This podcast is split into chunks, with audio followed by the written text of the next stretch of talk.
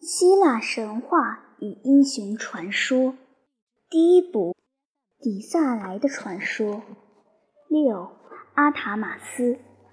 在远古的时候，希腊最富裕的城邑乃是俄尔科莫诺斯。这座大城坐落于波俄提亚的国土中，因为它的红利，别名为黄金。埃俄罗斯的一个儿子阿塔马斯由北风南下。率领了一群的从人，他们全都是勇猛的战士，和他同走着，预备要争得一个国土与王位。现在，俄尔科莫诺斯的人民很怕这些北方人，因为他们自己不是战士，只是和和平平的经营着工商业。他们的王安特里奥斯也是十分的怕事，不欲征战的。所以，他便送给阿塔马斯以他领土中的一小块地方，希望其余的地方不为他们所扰。但时候过去了，这位埃俄罗斯系的王子和他的从人一天一天的强大，占地愈多。到了后来，安特里奥斯死时，他们变成了全土的主人了。于是，阿塔马斯自为国王，以强硬的手段统治全国。在这个时候，卡德摩斯是底比斯的国王。阿塔马斯决意要和这位强者联盟，便带了很丰富的礼物去找卡德摩斯，要他一个女儿为妻。虽然他已经有了一个妻，名为涅菲勒，且生过两个孩子，但菲勒听见她的丈夫想将她抛弃了。去娶一个迪比斯公主的事，心里非常的悲伤。不久之后，便弃气而死。但有的人则说，阿塔马斯到底比斯去时已是一个官夫了。但神后赫拉之怒他，别无他因，全为的是亲弃了他的发妻，所以这别一说是不可信的。阿塔马斯此行并不落虚。他带回了卡德摩斯的一个女儿伊诺为他的新娘。后娘往往是虐待前妻之子女的，伊诺的行为也不能外于此常规。对于前妻的一个女儿赫勒，他一点也不注意。但从他的儿子们出世时，他便想尽了种种办法，要灭杀了前妻的那个男孩子弗利克索斯。因为他乃是阿塔马斯的继承王位的太子，他设计了很久，要使人不怀疑他。最后，他便做了下面这件事：当波谷的时候到了，国内所有的妇女全都到德莫忒尔的庙中去祭奠时。王后伊诺便从国王的仓库中给他们每人一瓶大麦的谷种，吩咐他们将这谷的秘密换了他们的男人所要播种的谷粒，因为这种谷，他说道，是被我们这些神秘典礼所结的。如果你们不告诉男人以他的来处，德莫忒尔的祝福便要随之而至了。妇人们听从了他，一点也不知道他们做的是什么事，因为伊诺曾将这些谷粒在锅中焙过，所以第二年春天没有一株青苗从田中出生，全国都有饥荒的危险。国王阿塔马斯是派人去问德尔福的神。有无方法以救此灾？伊诺正等着这一招。他用了许多黄金，会买了使者，吩咐他不要到德尔福去，但在大家等候他归来的时候归来，按照他所指示的话说。所以使者们到适当的时候出现于国王之前，他们乔装着从阿波罗的神屋那里得到了下面的话。宙斯怒铡他马斯，因他之故，使田土无有收成。除非国王将他的头生子献给宙斯作为祭礼，田中将永不会生谷。阿塔马斯听见这一席话时，他扯破了衣服，将灰尘撒在头上，高声地悲哭着。然而他却不能不抚顺神事，因为国内饥荒已甚，在他看来，似乎还是死了一个人，以救全体人民好些。于是他带了他的儿子克里弗索斯到了一座山上的宙斯庙中。但当他负了这位牺牲者在祭坛上预言要扬刀杀害他时，一个奇迹发生了。因为突然有一只全身金光闪闪的大羊站在弗利克索斯上面，缚住他的绳子自己断而为二。这孩子为神灵所催督，骑上了羊背。看呀，这羊背了他深入云中。在为惊诧所击的国王能够开口叫喊之前，他已经消失不见了。同时，女儿赫勒独自偷跑到她母亲涅菲勒的墓上，跪在墓前，泪流哀哀地向她王母祈求着，说道：“爱母亲，母亲，如果你在地下还爱着我们的话，为什么不帮助你的无助的孩子们呢？”哎，如果这可能的话，现在就请救了弗里克索斯吧。但如果不能，则请你至少要从我们残酷的继母那里救全了我。他是深憎我们兄妹二人的。赫勒这样说着，忽然看见眼前有一片光亮的少年站在他身边，手执一只使者的杖。他恐怖地抬眼望着，但少年说道：“不要怕，小姐，我是赫尔墨斯灵魂的指引者。你王母的岛屿使我来帮助他的孩子们。向上看，看我对于弗利克索斯做了什么事。”赫勒望着，看见金毛的羊飞行而来。弗里克索斯在他的兄弟身后，叫这两个孩子随任金羊之行而至，因为他们将在他所指的所在得到一个新家。这怪羊飞过山，飞过河，他向北而去，直到希腊，远留在后边，沿了克莱特的荒岸，而到了间隔欧亚尔洲的海峡。现在，金羊正要飞过亚洲的陆地上，但不幸，当赫勒看见他足下的滚滚滔滔的波涛时，他惊喊起来，恐怖地举起双手来，因为失了平衡，便全身跌倒到海中去。为了纪念这位溺死的女郎，这个海峡便自此名为赫勒斯蓬托斯。意思便是赫勒的海。至于弗利克索斯呢？金羊如风似的迅快地带他到了克尔喀斯人的远远的国中，但此后关于他的事，将在寻求金羊毛的故事中见到。这里再说国王阿塔马斯和他的王后的事。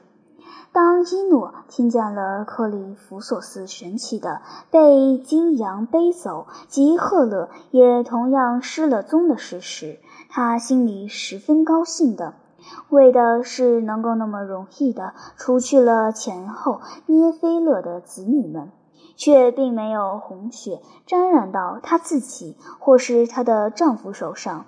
但不久，他便知道神道们的判决。并不如凡人似的以表面的行为而下的，在他们的眼中，无论是什么人，在设计要谋死一个人时，他已经是一个杀人犯了。因为有一天，阿塔马斯沿了海岸打猎回家时，遇见了伊诺，正领了他的两个男小孩子里亚克斯和米里克特斯在散步。突然，他为一阵疯狂所捉住。将他们当做了一只母鹿，领了两只小鹿走着，便拔出了他的弓箭，向他的长子里亚克斯射去，直中了他的心。有一会儿，恐怖使伊诺矗立在地上，似生了根。然后，当狂忍对着他安了第二支箭在弦上时，他捉住了米里克特斯在他的臂间，自投于威严下面的海波中了。这乃是伊诺所要害人的，却自己遇到了。他看见他的头生的孩子死在他父亲的手下，正如他所设计的涅菲勒的儿子的死法一样。为了他是赫勒溺死的原因。他便溺死了他自己的孩子，且以他自己的生命偿付了碎心而死的涅菲勒。然而，他自己的罪过已完全的偿付之后，伊诺却得到了神道的宽恕。不，如果古老传说是可信的话，他和他的儿子却得了快乐的不朽的命运呢？据说伊诺住在老年的尼里斯的宫中，海中有一位女神，名为留科忒亚，即白女神的。水手们在航行遇险时，对于他及他的儿子帕莱蒙都祷求着，因为他们母子俩乃是著名的缓救溺水者的神。当奥德修斯的木筏碎了时，用他的神带领他安全登陆，因此救了他的不是白女神吗？正如古老的诗人所歌咏的，留克忒亚不是别人，正是伊诺；而少年的伯莱蒙，也就是从前的米里克特斯。伊诺的尸体始终不曾寻到。虽然有一具尸首被水冲到了科林斯岸上，西绪福斯承认他为他的侄儿米里克特斯埋葬了他，还为他举行了一次壮丽的葬后竞技会。据说这具尸身也实在不是真的。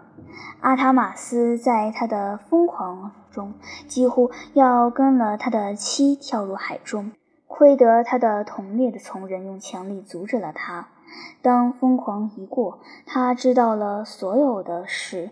国王的第一句话便是：“这是你的报酬，赫拉。”这可以证明，他对于涅菲勒的复兴终于得到了恶报。于是他杀了他儿子的人，乃不得不逃出了以清血。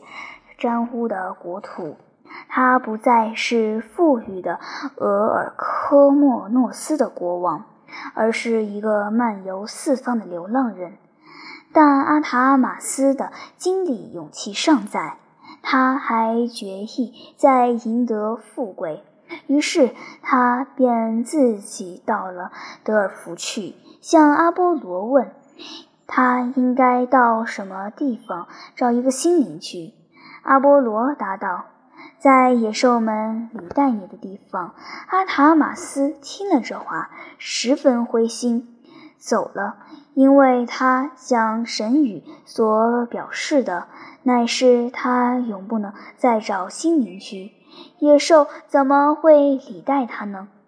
但过了不久，当他有一天晚上走过一座森林时，他看到了一群狼，刚刚捕捉到了一只鹿。那些摊手一见了他，便留下鹿尸，而静静地走开了。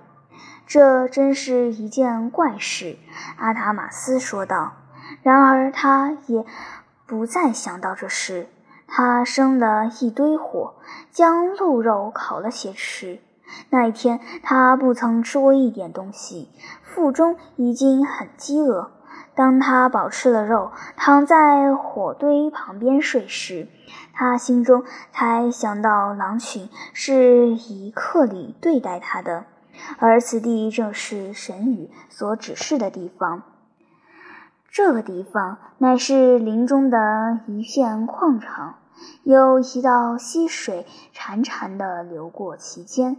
天神选得很好，阿塔马斯说道：“这里有水有树，我还需要些什么呢？”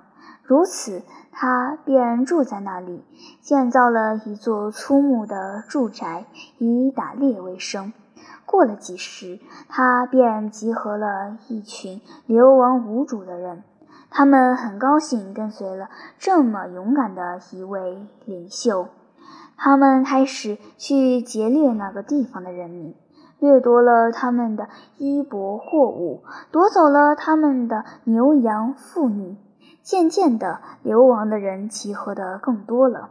阿塔马斯的住所乃成了一所强盗城，他自己则名之为阿塔马特亚，救了王位。不久以后，百姓们争来纳款，拥戴他为王，以求和平与安全。最后，他乃成为后来称作亚克亚地方的全部主人。英雄时代的国家都是这样形成的。他娶了第三妻，生了第三子，但后来的王位却不能传之于他的后代。他自己终于逃不了宙斯的裁判。古代亚克亚的人在饥荒或瘟疫盛行之时，常要在拉菲斯的斯山的高处，以异常尊重的牺牲祭献于宙斯，而所祭献的牺牲，则为当时的国王，因为他们的先人们告诉过他们，只有国王才能负担百姓们的罪，只有他一个人能成为他们的替罪羊。在他的身上，一切毒害本地的不洁都放在他们身上。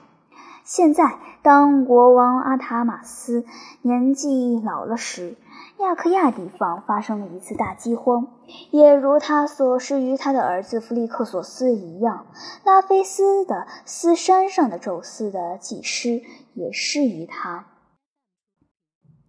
七，克瑞透斯。我们知道，在埃俄罗斯的许多儿子之中，只有一个儿子是敬神不怠的，所以他直到晚年一生过的都是和平富贵的生活。这个儿子乃是克瑞透斯，宏美的海口城邑伊俄尔科斯的建立者与国王。这个城邑住在底萨莱的海岸上。当国王克瑞透斯听见了他的兄弟沙尔莫尼斯的悲惨结局，且知道其妻也在失望中自杀了的消息时，他便派了一位使臣到伊里斯去迎了沙尔莫尼斯的独生女来。这孤女乃是一位长得明眸皓齿的小女郎，名为迪洛。依照埃俄罗斯家的风俗，且她自己也尚未结婚，这是克瑞透斯的权利，也是他的义务，要娶了他兄弟的孤女为妻。所以，迪罗便在伊俄尔科斯的王宫中长成，到了结婚的年龄。但在他结婚之前，伟大的波塞冬却爱上了他。当他独自一个人在厄尔普斯河岸上游行之时，他秘密地生了两个孩子。为了惧怕国王知道，他将这两个孩子抛弃在河边的草地上，听任他们或生或死。同时，国王的牧马者来到了草地上，驱马至水边饮水。这个人发现了两个孩子，便抱回家给他的妻，因为他们自己没有儿子，便抚养他们作为己子。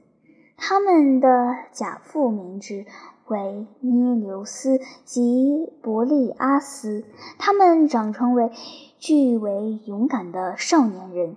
像所有波塞冬的儿子们一样，他们是黑发的，身材高大，力大无穷，心智高傲，勇于争斗。这两个孪生子相貌极为相似，连他们的假父假母有时也分别不出。但伯利阿斯的前额却有一个印记，仿佛如一只马蹄的印子，以此乃可以与尼留斯相识别。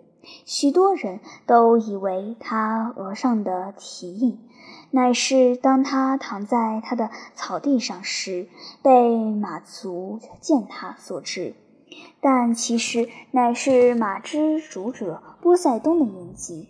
同时，伊洛嫁了国王克瑞透斯，又生了三个儿子：埃松、阿密塔翁及菲莱斯。但当这些孩子们年纪尚幼时，迪罗却被她丈夫囚于狱中，因为他的一个贴身侍女，名为希特律的，向国王泄露出王后在婚前不贞的事。这位奸诈的女子曾以危害与忠心赢得了迪洛的信任，而将她女儿时代的秘密泄露给他知道了。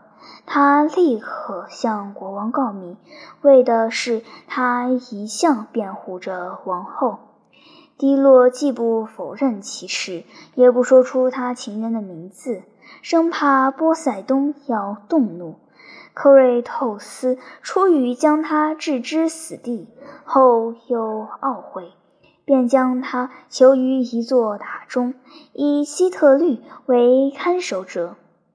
他便趁机异常的残待他。此后，那个奸诈的女人又以机巧获得国王的欢心，竟娶了她为妻，以待低落。他如此的满足了自己的心愿，但当涅留斯和伯利阿斯成人时，国王克瑞透斯死了。于是，他们的贾母乃将他久已知道的事告诉他们，即他们乃是被陷害的王后的儿子。因为这位贾母从小便在王宫做工。当她的丈夫带了两孩给她时，她便认出了包裹孩子的尖巾，乃是低罗所常用的。他是一个异常精致的人，所以一向沉默不言。王后失贞的事既宣传于世，克瑞透斯如发现了他的爱子，一定是会杀死他们的。所以他等候着，直到国王死时，然后涅留斯和伯利阿斯带了刀和盾，匆匆地奔到了伊尔科斯城中，如一阵旋风似的。他们冲进了宫中，大喊：“他们是为报复他们母亲低落之仇而来的。”没有一个人。去抵抗他们，因为宫中人全都愿意看见他早日释放出来。他们直到直入希特律的房中，恶毒的王后从旁门逃了出来，向赫拉神庙中逃去。两个孪生子紧追在他的后面。当他跨进庙门时，涅留斯退却了，为的是尊敬这神圣之地。但伯利阿斯却直追了进门，不顾他兄弟的警告。希特律抱住了赫拉的神像，伯利阿斯一刀刺死了他。这使神后赫拉十分愤怒，自此与伯利阿斯为敌。以后，这孪生子释放了他们的母亲，说明他们是他的儿子。迪罗十分快乐。伊俄尔科斯全城的人也都高高兴兴地庆祝着，但涅留斯和伯利阿斯都无意于住在伊俄尔科斯。这城的王位必须由克瑞透斯的长子埃宋承认。每个人便各奔前途而去。伯利阿斯住在底萨莱的边地。但涅留斯则南行至远远的皮洛斯。这两位波塞冬儿子的故事，下文都将说到。